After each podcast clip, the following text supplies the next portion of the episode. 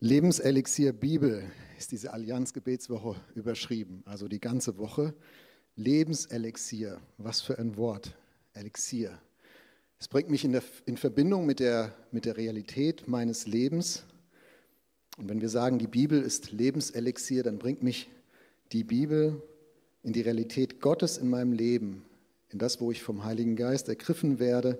Und ich erlebe in meinem Leben, in der Realität die Auswirkungen dessen, was ich da begriffen habe und wovon ich da begriffen bin. Aber das Ich in diesen Sätzen stimmt eigentlich gar nicht. Mit der Bibel leben lernen und mit der Bibel leben ist kein Lernen nur für mich selbst, kein Wissen nur für mich selbst, keine Gewissheit nur für mich selbst, sondern sie verbindet mich gleichzeitig mit all den anderen, die wie ich in dieser Realität, in diesem Wirkungsfeld des Heiligen Geistes unterwegs sind. Da bin ich und mein Begreifen und mein Ergriffensein und mein Erleben und da bist du und dein Begreifen und dein Ergriffensein und dein Erleben. Und das sind zwei Erfahrungsräume, mein Erfahrungsraum, dein Erfahrungsraum. Und die Frage ist, stehen die eigentlich nebeneinander? Stehen die sogar vielleicht gegeneinander? Oder teilen wir einen gemeinsamen geistlichen Erfahrungsraum? Ich glaube, in unserer hyperindividualistischen westlichen Kultur haben wir das ein bisschen aus dem Blick verloren. Die ersten Christen besaßen keine persönliche Bibel. Sie teilten miteinander die Schriftrollen des Alten Testaments. Sie teilten miteinander die Briefe der Apostel, Paulus, Petrus, Johannes. Und ich glaube, wir haben die Bibel zu oft zu etwas gemacht, das ich allein für mich und innerhalb meiner Frömmigkeit betrachte und mich daran freue wie vertrauliche Briefe meines Gottes, die nur für mich gedacht sind, die er nur mir anvertraut hat und die ich in meinem stillen Kämmerlein für mich lese. Oder wir haben die Bibel zu etwas gemacht, als Wissen, das mitgeteilt werden muss, vom Lehrer zum Schüler, vom Theologen zum Laien. Aber ich glaube, mit der Bibel leben heißt partnerschaftlich leben. Mit der Bibel leben heißt in einem gemeinsamen Erfahrungsraum leben, zusammen mit allen anderen, die zu Jesus gehören. Wenn wir unser geistliches Begreifen und Ergriffen sein und Erleben partnerschaftlich teilen, dann, und ich glaube erst dann, wird die Bibel zum Lebenselixier. Mit dem Teilen, das ist ja so eine Sache, du hast es wahrscheinlich gesehen, auf diesem, auf diesem Cover, auf dem Logo für heute Abend ist so eine Tafel Schokolade drauf mit so Rippchen. Und wer Geschwister hatte als Kind, der weiß, da wird schön gezählt, ja. Also es wird brüderlich geteilt und schwesterlich gemogelt. Nein, natürlich nicht. Aber Schokolade wird, wird rippchenweise abgezählt und da wird fein säuberlich darauf geachtet, dass man das teilt. Und das ist eine Art von Teilen, bei der ich auf etwas verzichten muss. Also alles, was ich abgebe, habe ich nachher nicht mehr. Das ist die erste Art von Teilen, die wir so kennen. Die zweite Art von Teilen möchte ich eigentlich in Anführungszeichen setzen, das ist das Social Media Teilen. Ich würde mal behaupten, das ist Weitergeben ohne Veränderung. Weder bei uns selbst und wahrscheinlich seltener, als wir hoffen, auch bei dem anderen. Und dann gibt es noch die dritte Art von Teilen und ich glaube, das ist das, was Gott im Sinn hat beim geistlichen Teilen, beim partnerschaftlich Leben. Das heißt, dass man gemeinsam in einem Erfahrungsraum unterwegs ist, ein gemeinsames Begreifen hat, ein gemeinsames Ergriffensein erlebt und ein gemeinsames Erleben im Alltag teilt.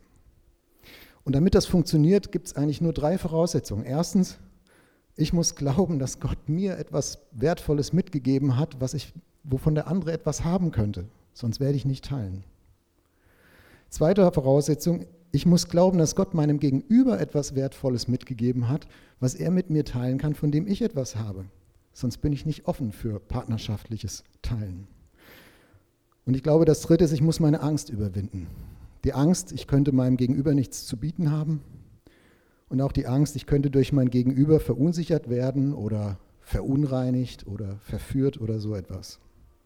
Also partnerschaftlich teilen heißt natürlich nicht, dass ich mir alles zu eigen machen muss, was du denkst, was du glaubst, was du erlebst, wie du dein Leben siehst.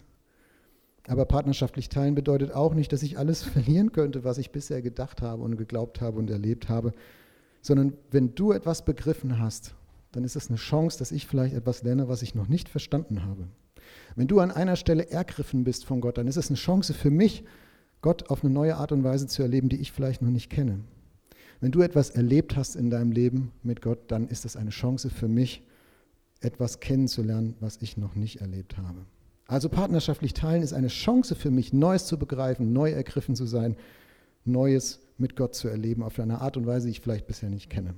Und weil, weil du und ich, weil wir in diesem gemeinsamen geistlichen Erfahrungsraum Jesus nachfolgen, deshalb können wir partnerschaftlich teilen und deshalb und nur dann wird die Bibel auch zum Lebenselixier, zu etwas, was mich in Kontakt bringt, eintaucht in die, in die Wirklichkeit dieser Welt, in die Wirklichkeit meines Lebens. So wie Paulus und die Christen in Philippi, in der griechischen Stadt Philippi, das miteinander erlebt haben. Paulus hat mit diesen Jesus-Nachfolgern in Philippi, Philippi partnerschaftlich geteilt. Er hat seine, sein und ihr Gottvertrauen haben sie geteilt, sein und ihr Gebetsleben haben sie geteilt, sein und ihr Leben mit den Schriften des Alten Testaments, sein und ihr Einsatz für die Verbreitung des Evangeliums, sein und ihr Fortschreiten auf der geistlichen Lebensreise, sein und ihre Hoffnung auf die Wiederkunft von Jesus, auf den Himmel.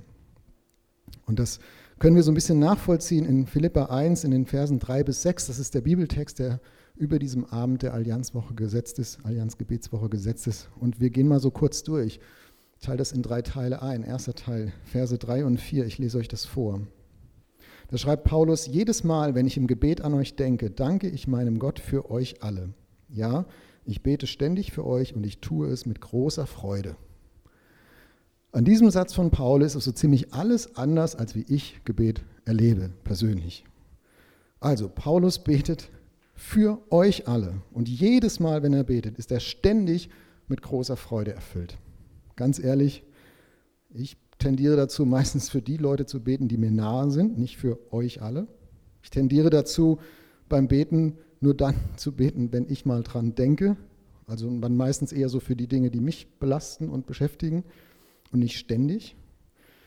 Ich bete überhaupt nicht ständig und ich glaube, ich bete auch nicht immer mit Freude, wenn ich an andere denke. Also besonders, wenn man irgendwo mal Knatsch hat oder Clinch hat. Ich glaube, dann kann Gebet auch durchaus anders aussehen. Und ich habe mich gefragt, warum macht Paulus das? Paulus, was, was tust du da eigentlich? Wie lebst du da denn? Und ich glaube, Paulus wusste darum, meine Geschwister in Philippi und ich, wir sind, wir leben in einem gemeinsamen geistlichen Erfahrungsraum. Wir sind gemeinsam im Erfahrungsraum der Wirklichkeit Gottes unterwegs. In der Gemeinde konnten sie an jedem einzelnen Tag wissen, es ist eine hohe Wahrscheinlichkeit, dass Paulus heute für uns betet, obwohl er im Knast sitzt und nicht bei uns sein kann. Und Paulus im Gefängnis konnte an jedem Tag wissen, heute ist eine hohe Wahrscheinlichkeit, dass die in der Gemeinde irgendwer in Philippi für mich betet. Was treibt Paulus dazu an? So mit Gebet zu leben, ich glaube, es ist der Blick auf die gemeinsame Geschichte, auf das gemeinsam Erlebte. Vers 5. Also jedes Mal, wenn ich im Gebet an euch denke und so weiter, weil ihr euch, seit ihr an Christus glaubt, für das Evangelium eingesetzt habt, von ersten Tag an bis heute. Quelle, Ansporn, Rahmen für dieses Gebet von Paulus für das gemeinsame Begriff, Begreifen und Ergriffensein der Wirklichkeit Gottes war das, was sie miteinander schon erlebt haben, das gemeinsame Erleben Gottes, der gemeinsame Einsatz für das Evangelium in der Stadt Philippi, damals als Paulus bei ihnen gewesen war. Das gemeinsame Ausleben dessen, was sie da verstanden haben von Gott und was sie da geglaubt haben von Gott und das in ihrem Alltag auszudrücken und als auszuleben. Das haben sie gemeinsam getan und das ist für den Paulus Ansporn, auch im Gebet dann weiter miteinander verbunden zu sein, auch wenn man räumlich getrennt ist.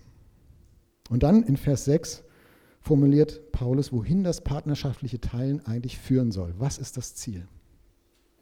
Ich bin überzeugt, schreibt er, dass der, der etwas so Gutes in eurem Leben angefangen hat, dieses Werk auch weiterführen wird und bis zu jenem großen Tag zum Abschluss bringen wird, an dem Jesus Christus wiederkommt. Paulus bittet mit einer Ausrichtung, einer Zielrichtung den Blick auf die gemeinsame geistliche Reise. Da fängt Gott etwas Gutes an in seinem Leben und in den, im Leben der Christen in Philippi und Gott führt das weiter, was er begonnen hat, in seinem Leben und im Leben der Christen in Philippi. Paulus ist nicht in der Sackgasse, nur weil er im Gefängnis sitzt. Die Christen sind auch nicht in der Sackgasse, die sind auch nicht fertig in Philippi. Und es ist ein gemeinsamer Weg, ein gemeinsames Fortschreiten, ganz unabhängig davon, an welchem Ort und unter welchen Umständen sie leben mussten. Sie wussten gemeinsam, Gott wird unsere gemeinsame Hoffnung nicht enttäuschen, wenn Jesus wiederkommt. Und Paulus konnte nicht wissen, ob er die in Philippi nochmal wiedersehen würde in diesem Leben. Wie gesagt, er sitzt im Knast, die sind in Philippi, aber Paulus wusste, wenn Jesus wiederkommt, dann werde ich und sie alle in der Gemeinde, wenn wir gemeinsam Jesus in den Armen legen. Und dann wird dieser gemeinsame geistliche Erfahrungsraum nochmal so richtig anders und richtig Realität. Also, wo immer du auf deiner geistlichen Lebensreise gerade unterwegs bist, was auch immer du begriffen hast, wovon auch immer du ergriffen bist, was auch immer du erlebst, du hast das nicht nur für dich. Du hast das nicht nur für dich, sondern du und wir alle sind dazu berufen, den Erfahrungsraum der Realität Gottes geistlich miteinander zu teilen, Anteil zu geben und Anteil zu nehmen an unserem Gottvertrauen, an unserem Gebetsleben, an unserem Einsatz für das Evangelium, am Fortschreiten unserer geistlichen Lebensreise und an unserer Hoffnung auf Jesus. ich glaube, wenn wir unser geistliches Begreifen und Ergriffensein und Erleben partnerschaftlich teilen, dann, ja Leute, dann wird die Bibel wirklich zum Lebenselixier. Und das, das gönne ich uns allen. Amen.